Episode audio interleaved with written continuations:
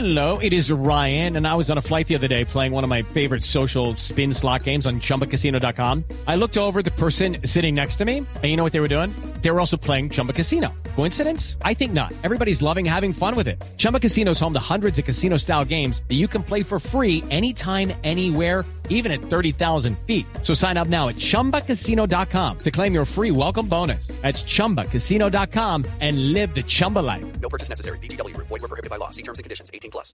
Hola, yo soy Camila Zuluaga y esto es La Intérprete. Bienvenidos. Hoy en La Intérprete vamos a hablar eh, Sebastián Nora, como siempre, acompañándonos, Sebastián, de las elecciones en los Estados Unidos, porque están muy movidas estas elecciones y además determinarán el futuro de Occidente, no solo de ese país.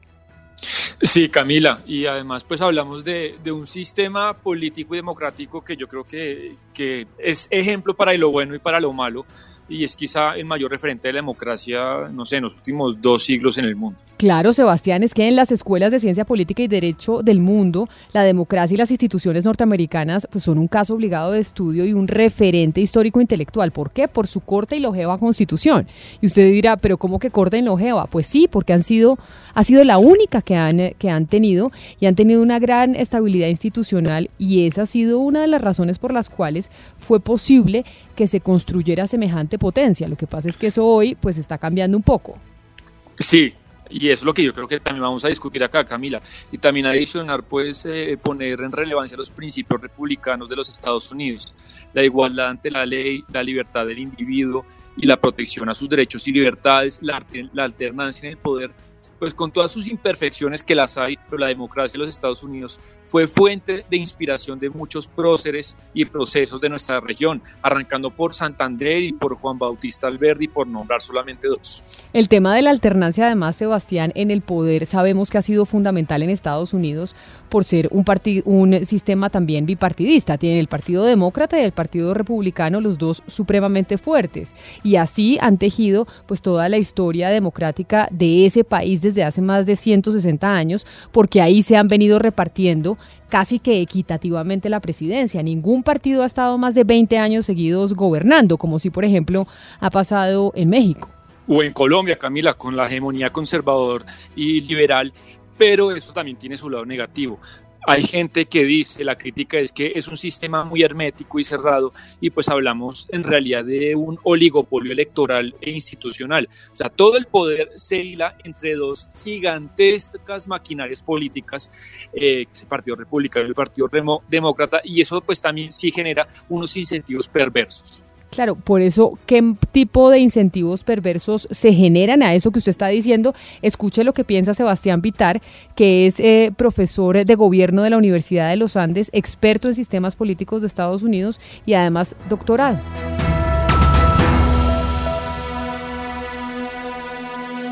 El colegio electoral representa un sistema político basado en la representación de los estados. Em, y no directamente de los ciudadanos. Em, y ese sistema federal em, tiene una desventaja muy grande y es que puede darle la presidencia a una persona que no tenga la mayoría de los votos, como pasó en la elección del 2016 y también en la elección de Bush contra Al Gore.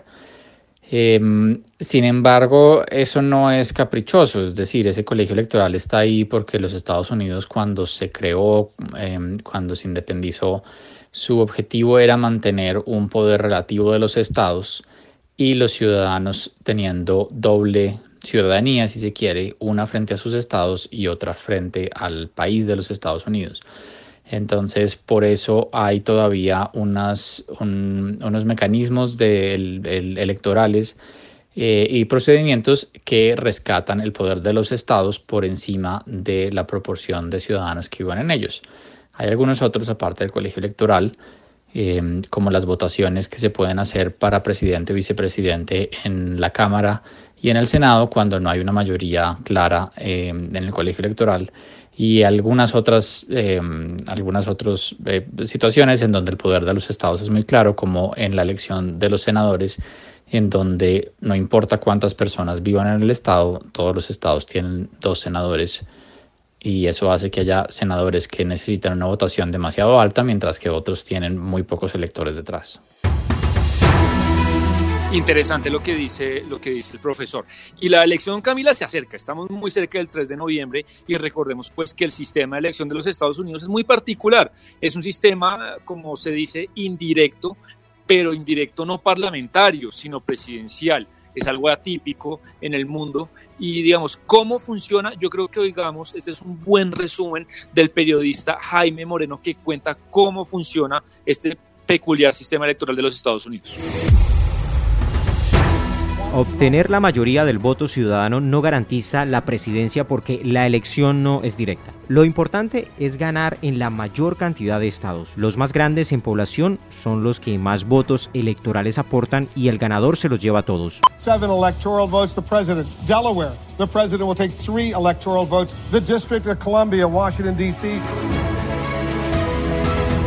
El objetivo es conseguir 270 votos electorales de un total de 538. Como ocurre en casi todas las democracias industrializadas, la mayoría de los votantes liberales se concentran en las grandes ciudades porque los partidos de los trabajadores nacieron alrededor de las fábricas urbanas. Por esta razón, estados como California, Nueva York, New Jersey son absolutamente demócratas.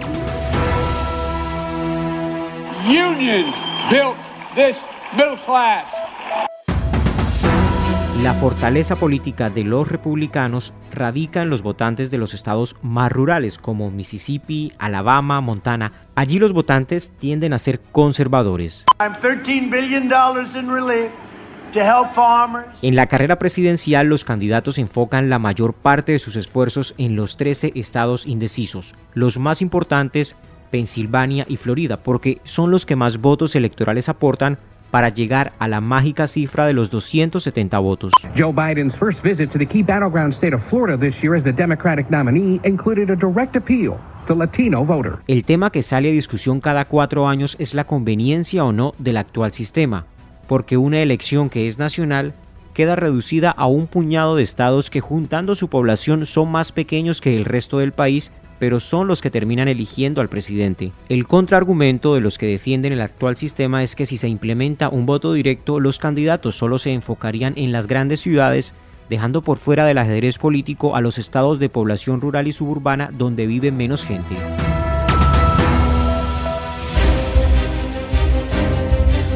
Bueno, después de escuchar a Jaime Moreno, si bien el ganador va a salir de Biden o de Trump, hay algo interesante y es que hay dos partidos políticos que han crecido en los últimos años y desde el 2016 empezaron a tener cierta relevancia en el ajedrez político.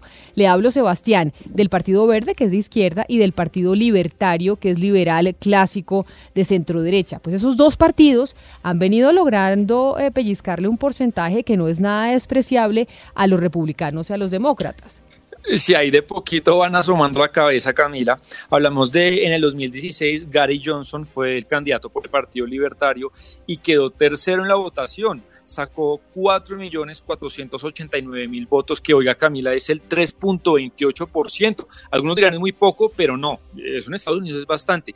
Y la otra fue Jill Stein, que fue la, cantidad, la candidata del Partido Verde, que tuvo 1.450.000 votos. Esto es el 1.07 de toda la votación. Y ha habido votaciones tan cerradas, usted recordará muy bien, por ejemplo, la que George Bush Bush hijo le ganó al Gore o la que Trump le ganó a Hillary hace poco, que con estas diferencias pues habrían podido perder o ganar la, la votación. Claro, pero si bien esos partidos han crecido, Sebastián, es difícil que vayan a ampliar mucho más su techo precisamente por la naturaleza del sistema en los Estados Unidos. No pueden ir a los debates los medios de comunicación no les prestan mucha atención y es difícil que su candidato pues vaya a lograr inscribirse en todos los distritos electorales. Así que sí es significativo, digámoslo así, 3.28%. Creo que eso fue lo que sacó Germán Vargas en las elecciones hace dos años aquí en, eh, en Colombia. Pero de todas maneras es muy difícil que vayan a poder ganar. Sí, Camila, de acuerdo, y cada vez van a tener más importancia estos, estos dos partidos y precisamente logramos comunicarnos con sus dos candidatos eh, para ver pues cómo están creciendo. Por ejemplo, Jo Jorgensen, que es la candidata del Partido Libertario, pues nos cuenta cuál es el origen del partido y por qué pues son una suerte como decisión o, o de separación del Partido Republicano.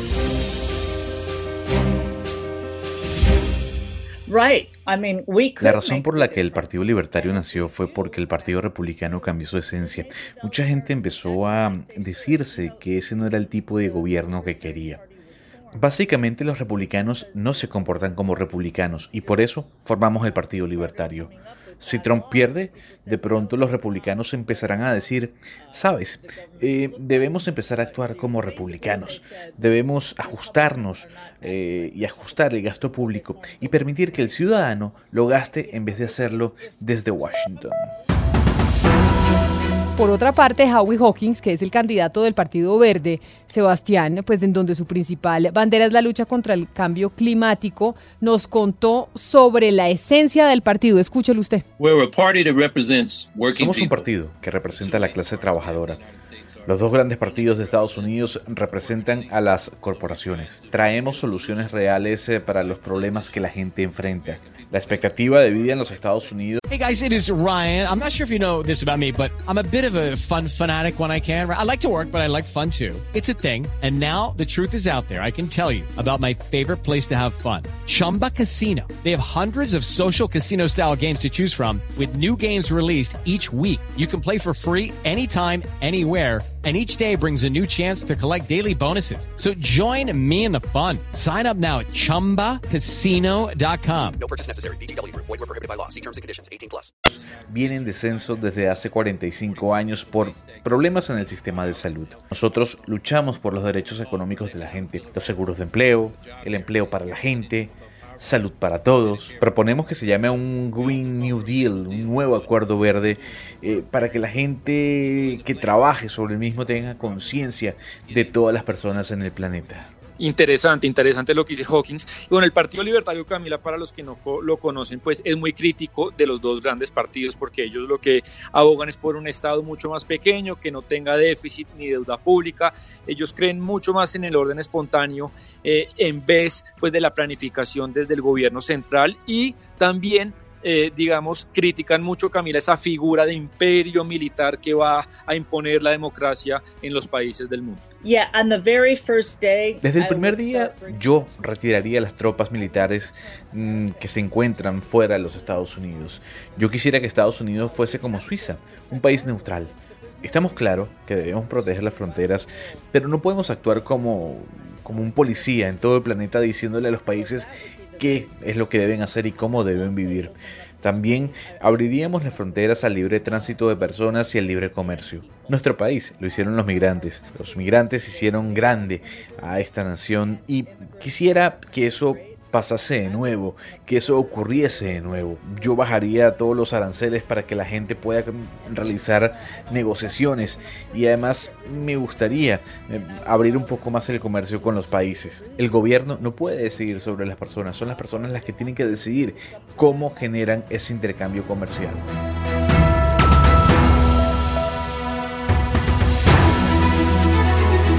No, pues entonces ahora hablemos del Partido Verde para también decirle a usted que nos escucha básicamente cómo funciona y cuál es su agenda. El Partido Verde combina su agenda verde y de producción limpia también con un modelo social y benefactor que está muy presente. Además, descreen de los bajos impuestos a las grandes corporaciones y proponen un sistema, Sebastián, asistencial amplio y garantista de salud y seguro de desempeño. Diría que uno es, diría uno que es más cercano a los demócratas o a el ala, al ala más de, a la izquierda de los demócratas que a los republicanos. Exactamente, son, modelos de sociedad muy diferentes, pero en lo que sí coinciden y me llama la atención es que los dos descreen de la figura militar de los Estados Unidos y los dos quieren que las tropas regresen pronto a los Estados Unidos. Y Howie Hawkins, que es la del Partido Verde, pues piensa precisamente lo que le acabo de comentar y además está convencido que el sistema electoral de los Estados Unidos se tiene que abrir mucho más pues a los partidos pequeños. En Estados Unidos hay un fraude y se llama Comisión Presidencial de Debates. Suena como si fuese una agencia del gobierno, pero en la práctica es una entidad privada controlada por los dos grandes partidos y que además está diseñada para excluir a los demás. Esta comisión solía tener una organización civil de mujeres que se encargaba de todo eh, lo que hay detrás de los debates y cuando esta comisión empezó a, transcurrir en el tiempo, pues eh, esas mujeres fueron desapareciendo. Al final cambiaron las políticas. Necesitamos volver a eso. Necesitamos organizaciones cívicas que tengan poder de nuevo y los grandes medios deben respetar eso. Como lo dice el candidato Hawkins, este sistema de votación indirecta en Estados Unidos, el que existe, pues ha perjudicado en cierta medida al Partido Demócrata, porque si tuvieran un sistema como el colombiano, en donde el voto es directo, es decir, si, si, obtienen la mayor cantidad, de votos ciudadanos, pues gana ese candidato, pues Hillary Clinton sería hoy la presidente, cosa que no es así, porque Hillary obtuvo la mayor cantidad de votos ciudadanos, pero no la mayor cantidad de votos de colegios del colegio electoral. Por eso, eh, pues hay ciertas críticas, aunque no hay que desconocer que el Partido Demócrata, sin duda alguna, se ha venido beneficiando del partidismo consolidado que existe en ese país. Pero Camila, si este partido o si este sistema beneficia tanto a las dos grandes maquinarias, la pregunta es, ¿hay manera de cambiar el sistema? Porque ellos mismos lo tienen que cambiar. Esto nos responde Federico de Jesús, que fue el exportador hispano pues, de la exitosa campaña presidencial Obama-Biden 2008. El colegio electoral es antidemocrático y, ha producido en este siglo ya dos veces candidatos a la presidencia que pierden el total de votos a nivel nacional, pero ganan el voto electoral y eso no es una forma democrática de escoger una presidencia. El problema es que para resolver ese asunto hay que enmendar la constitución de los Estados Unidos, que no solamente requiere dos terceras partes de cada Cámara del Congreso, sino que requiere la ratificación por tres quintas partes de las legislaturas estatales. Y eso es muy difícil de lograr, aunque se debería de, tratar y de, eh, llegar eh, a unos consensos. El país está tan dividido que eso va a ser muy difícil de resolverlo lamentablemente. Eh, y pues e, esa es la situación con la que hay que lidiar.